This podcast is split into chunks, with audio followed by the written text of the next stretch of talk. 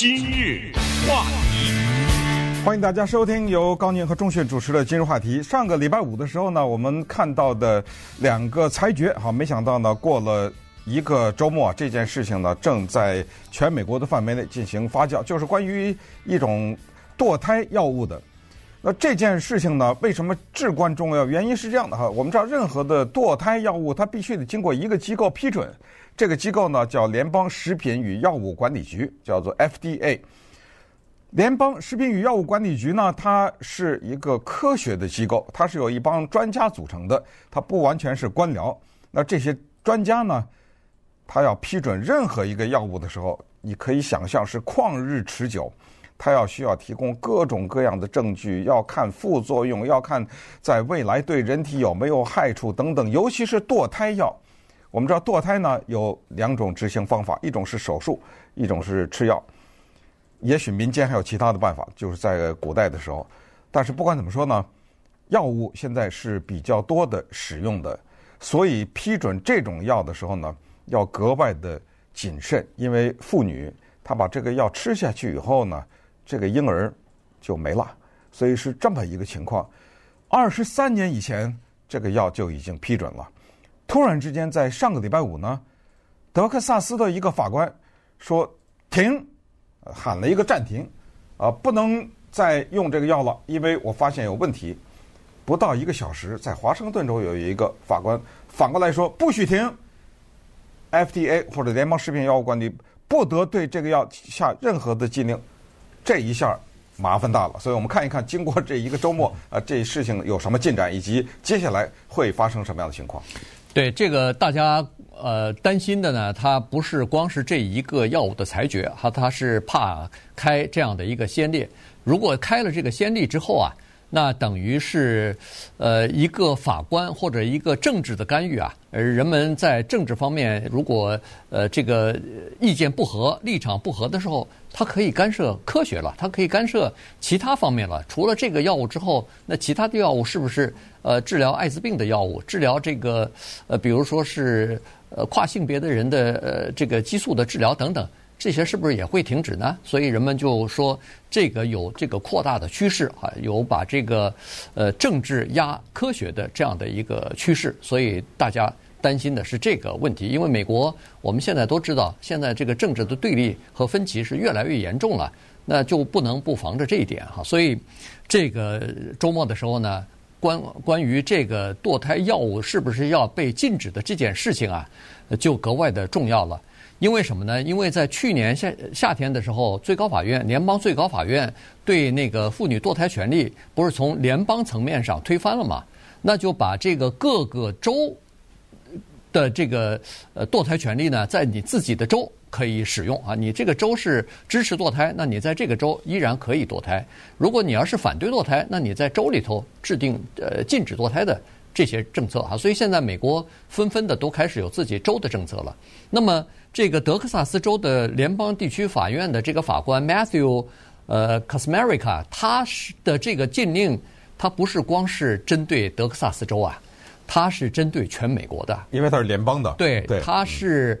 要求 FDA 认宣布他二十三年前批准的这个效无效，呃，这个药物无效，那就说明在全美国，如果这个药物无效的话，那在全美国你如果再分发、再给病人开这个药物，那就属于违法的了，那就属于非法的了。那不只是德克萨斯和其他那些呃限制堕胎的州了，包括支持堕胎的，包括我们加州、纽约州。都不可能有这样的药物了，因为你这样做的话，等于是医生和那个堕胎诊所，那就是违法营业和那你就冒着这个吊销执照或者是坐监牢的这个危险了。所以这个事关重大了。我们知道，当联邦法官或者任何的一个法官做出任何的裁决啊，他一定有一个先决条件。不是这个法官，比如说我这个法官是反对堕胎的，或者那个法官是支持堕胎的。我今天早上起来，我就发现这个情况不对，我就啪的一下做了一个裁决。他一定是先有诉讼，没有诉讼就没有裁决。所以我们先看看这是谁在告谁啊？这个是有一个这样的一个组织，叫做 The Alliance of 呃 for Hippocratic Medicine。它这个里面用了希波克拉蒂斯吧，我也不知道中文翻译什么哈。这个 Hippocratic Hip 呃 Hippocrates 呢，这个大家都知道，这是古希腊的著名的医生。那么现在在医学院的毕业的时候，或者甚至可能是在上学的时候呢，都要有一个什么希波克拉底誓言，呃，就是作为一个医生的，你要宣言。大家也都知道，就是一大串的哈，什么救死扶伤啊，呃，什么不能把那个有毒的药品开给病人呐、啊，等等。在这个 Hippocratic Oath 这个誓言当中呢，有一句话，这句话可能平时不怎么太被报道，它的内容叫。我将不给妇女实行堕胎。当然，这是两千多年前古希腊的这么一个人啊，按照用他的名字进行的这个誓言。那我这点就不知道了哈。但一个医学院的学生，如果他做了这个宣誓的话，会不会影响他将来？或者那些堕胎医生有没有做过这样的宣誓啊？什么？咱们这个先按下不表哈。就说有这么一个组织，用这个古希腊的。医生啊的名字命名的这么一个组织呢，他提出来的诉讼，他提出来诉讼，他告谁谁呢？他告的当然是 FDA，就说你二十三年以前批准的这个药呢，可能对女性啊有所谓的长期的害处啊等等，他当然是提出来他的一些理由，就告上去了。告上去以后就碰到法官，法官就裁决了，就是某种意义上说就是你获胜了啊，我的裁决就是哎你说的有道理，所以他呢。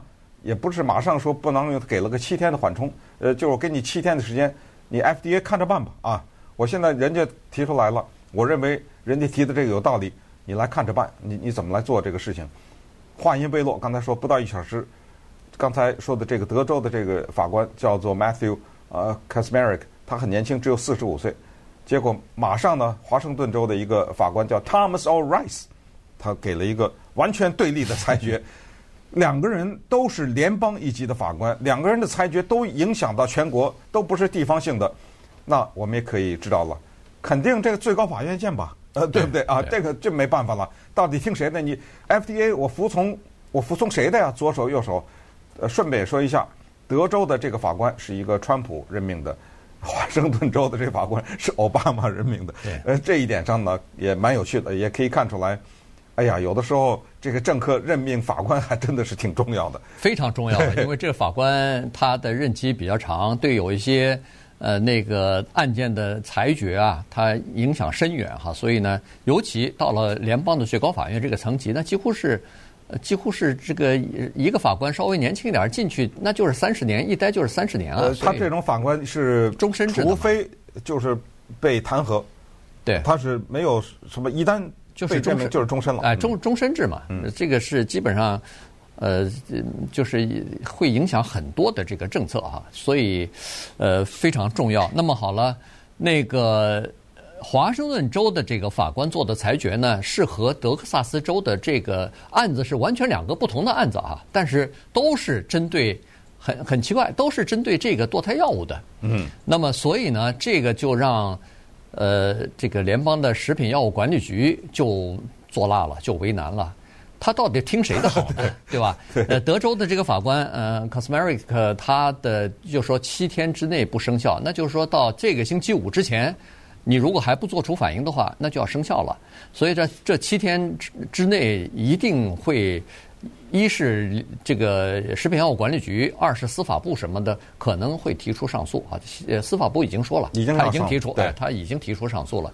呃，他是上诉给那个联邦的呃第五巡回上诉法院啊。这个呃上诉法院接了这个案子之后，那就是那个地区法官的那个裁决啊，Cosmeric 的这个裁决呢，就暂时不能实施，要等上诉法院做出裁决来之后。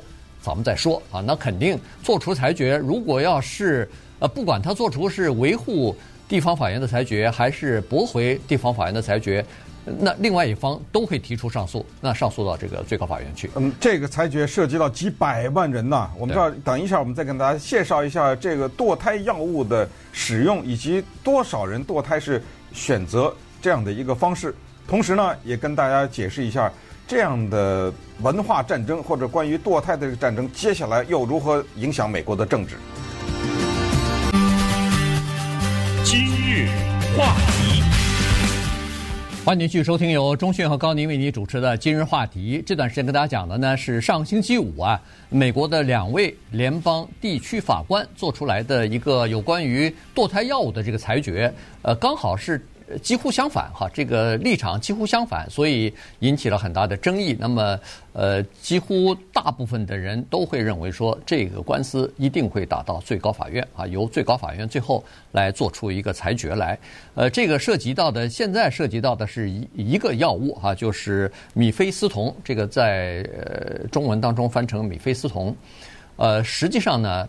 这是呃，现在啊，就是二零零零年，呃，联邦的药物管理局不是批准了这个药物可以合法的使用嘛？因为它既安全又可靠啊，同时又是一个大部分的人都可以负担得起的这样的一个堕胎的药物。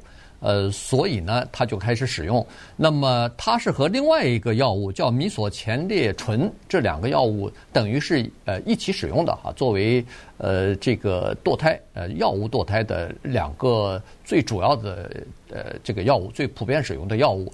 呃，米非司酮呢，它主要是呃让这个。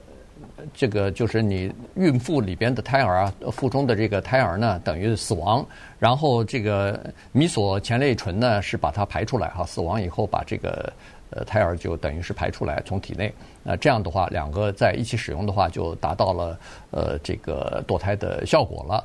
在美国呢，超过百分之五十的孕妇是用这款药物来进行堕胎的。可能说是这两款啊，两款，对，这两个联合使用，但是呢。呃，事实各种研究啊，以及联邦食品药物管理局告诉我们呢，是说其中的只要用一款也行，就是这个 misoprostol，就是那个第二个啊，没有被现在任何的联邦法官所禁止的这个药啊，只用这个药也可以，啊，不用上礼拜五法官拒绝那个 mifepristone 就可以了。但是呢，两个药加起来的效果呢是百分之九十五，嗯，只用一个呢是百分之七十八。所以这是呃他们的区别，嗯，他们的区别在这儿。呃，但是其实这个倒不是说用一个用两个，其实还有可以手术堕胎嘛，对不对？这倒不是说呃这个法官就下了一个禁令，从此以后女性都不能堕胎了。呃，只是告诉大家呢，就是他现在呢就刺激了正在美国进行的这个文化战。我们刚讲过威斯康辛的法官的选举，对不对？我们之前也讲过美国的中期选举。都跟这个堕胎这件事情有关，于是大家就把目光放到了这个 Matthew Kacsmaryk 这个法官的身上了。哇，这几天这媒体把他给挖的呀！哎呀，说他哦，原来他的生活中出现过两个事儿，呃，一个呢是在二零零六年的时候啊，他跟他太太呢，他们的第一个的孩子啊，胎死腹中了，就等于生下一个死婴。那么这件事情呢，呃，对他的影响非常大。那么同时呢，这一位法官也是一个虔诚的基督徒。那么，一个法官可不可以是基督徒？当然可以。一个法官可不可以有自己的政治信仰？当然可以。一个法官可不可以对某一个事情有自己强烈的看法？也是可以的。但是你做裁决的时候呢，你就得把这些暂时放在一边，你得给出法理来，你得给出逻辑啊。同时呢，你给出的这个东西还能自圆其说，不要被别人哎。你那第三条站不住，你不就完了吗？对不对？所以这他这个咱们没有问题啊，他是可以有这个，这是第一件事情发生在大家身上。那么第二件事情呢，就是他有个妹妹，当然也是多年以前了。他这个妹妹呢，在十七岁的时候就怀孕了，那当时就面临着要不要打胎这个问题。最后呢，他们全家人就说服了他这个妹妹，就到了一个叫做 Christian Home。And Family Services，这是一个机构啊。同时呢，呃，他们也有自己的一些出版物啊什么之类的。就说你、啊、生下来，但是你不要可以，我们这个基督教之家呢就帮你安排领养。结果他这个妹妹就把孩子生下来，生下来就交给他们领养了。所以这两件事就特别坚定了他的信仰。他觉得一个生命啊来之不易啊，这个辛辛苦苦想生孩子生不出来，呃，那边生了又不想要，你知道吗？我这边生了死了，他那边生了不想要。呃，他认为这个里面有很大的问题，再加上他本人呢，从大学开始就上的是基督教教会的学校，后来他当然是上了德州的呃大学 Austin 的法学院，但是他在之前呢，法学院之前也是上的教会的学校，他一直也给是给教会的这个捐款呐、啊、什么之类的。呃，他这次裁决当中，你看他用的那个语言也是什么剥夺一个人的生命啊什么之类的，他用的这种语言，你可以看出来呢。这个是他他的宗教信仰，呃，对他的这整个的这个人生，以及他对一些法律啊，他做出判断的影响。所以这一点呢，也是将来在嗯接下来这个事情往下发展的时候，可能会被不断的提出来，就是说你用你的宗教信仰啊来影响你的裁决。对。呃，然后呢，刚才说过了，他这个裁决影响之大哈，所以呃，有可能在最高法院啊也没有办法获得通过啊。原因就是，尽管现在最高法院是六位保守派的大法官，但是六位保守派大法官在这个问题上恐怕也不一定完全一致啊，因为他后果实在是比较严重，他等于是打开一扇大门，就是说用一个法官的他的。政治或者是宗教的立场啊，可以裁决，可以对某一些呃，比如说其他的药物提出法律挑战的这样一扇大门给打开了。他甚至说的更严重点，可以说这个疫情期间的用的那疫苗啊不安全，我，我裁决不行，哎对，不能用，对，对吧？那这个就哎对，那这个就问题就大了，包括那个。新冠疫情的这个疫苗都是在极短的时间之内开发出来的。嗯。呃，这个做了人体试验以后，那法官是不是说啊，你这个不符合规定？一般的疫苗要十年，那行，你就等十年。那十年还得了啊？那这个整个的疫情可不就蔓延整个全人类了吗？所以它的这个紧很多的事情都会出现这样，以后来你就没有办法收拾的一个一个后果。再加上它对药厂来说。也是造成很大的影响，因为药厂现在开发一个药物，他看这个整个的市场，然后这个药厂它不是慈善机构啊，它是要盈利的，所以它开发的这个某一个药物，它看到市场，它就投入了大量的人力和金钱。那么它现在只需要面对一个地方，就是 FDA，获得美国的联邦食品药物管理局的批准，它就可以上市，它就可以呃赚钱啊，卖药，当然也是治病救人。但是如果它除了 FDA 之外，他还要考虑某一些自由派、保守派的法官的裁决的话，那有一些，比如说堕胎药物，比如说疫苗，比如说其他方面的这个呃药物，那他就麻烦了。他到底开发还是不开发呢？他的风险要比以前只针对 FDA 那要大得多啊！所以他宁可有的时候可能有一些药厂就做出个决定，那既然这样的话，风险太大、不确定的话。那我就不开发了，所以有很多人就因为这个问题，可能就真的就死去了。嗯，这是非常有道理。就是你不要看现在最高法院是九个法官当中六个保守的，但是他真的这个裁决啊，他要格外的谨慎，因为这是一个非常独特的例子啊。他就是要驳倒一些科学家或者一些委员会他们的一个对一个药物在二十三年以前 做出来一个决定。那你这过去的二十三年怎么交代啊？再 对不对？对，再加上这个法官他并没有任何的实证据啊，他并他说出来的这些话，因为你没有证据啊，你不是医生，你不是科学家，你没有什么其他的证据，你了不起就是有一些统计数据。可是问题是，人家 FDA 他那个专家小组要讨论这几任何一款药物要获得通过的话，他对它的安全性和这个可靠性，呃，都是有效性，它都是要做出。呃，很多的判断，它都有很多临床的试验，人家是有科学根据的东西。那你这个一拍脑袋，一拍脑袋说不符合我的呃这个，比如说宗教理念或者什么，就把科学有科学依据的东西给推翻了。这个在以前美国的历史上，呃，在法院的历史上还从来没有过。以以前的法官，他基本上在医药就是药物方面的可靠性和有效性方面，他基本上都是依赖于。FDA 的数据的，呃，一般来说，我们也想想不起来有什么先例去碰这个东西去。呃，这 FDA 通过个药，我突然一个法官说你这个药不行，你别看二十三年，我都记得二十三年以前今日话题讲这个话题，为什么？因为二十三年以前这个药问世的时候，它的名字叫 RU 四八六，对不对？呃，因为当时在欧洲啊什么开始使用。顺便说一下，这个被美国法官禁止的药，在欧洲早都已经广泛使用啊，广泛使用，直到今天当然也是如此。呃，所以就是说这个事情，你看看有的时候。你还别说二十三年，你那 Roe versus Wade 那个多少年？五十年，五十年照样推翻，照样给给你推翻。所以这个非常的有意思。也顺便告诉大家呢，在美国历史上也不乏两个联邦法官做出矛盾裁决的，比如著名的一九九三年，就是关于又跟堕胎有关，就是堕胎诊所有一帮人抗议，呃，你这帮人抗议，你要离那个堕胎诊所多远啊？这个叫做缓冲地带。这个问题就是两个联邦法官做出两个矛盾的裁决，呃，有一个说必须要维持多保持一个多远的距离，另外一个说不可没有必要设立这个。那最后呢，当然我们也知道最高法院裁决的是说。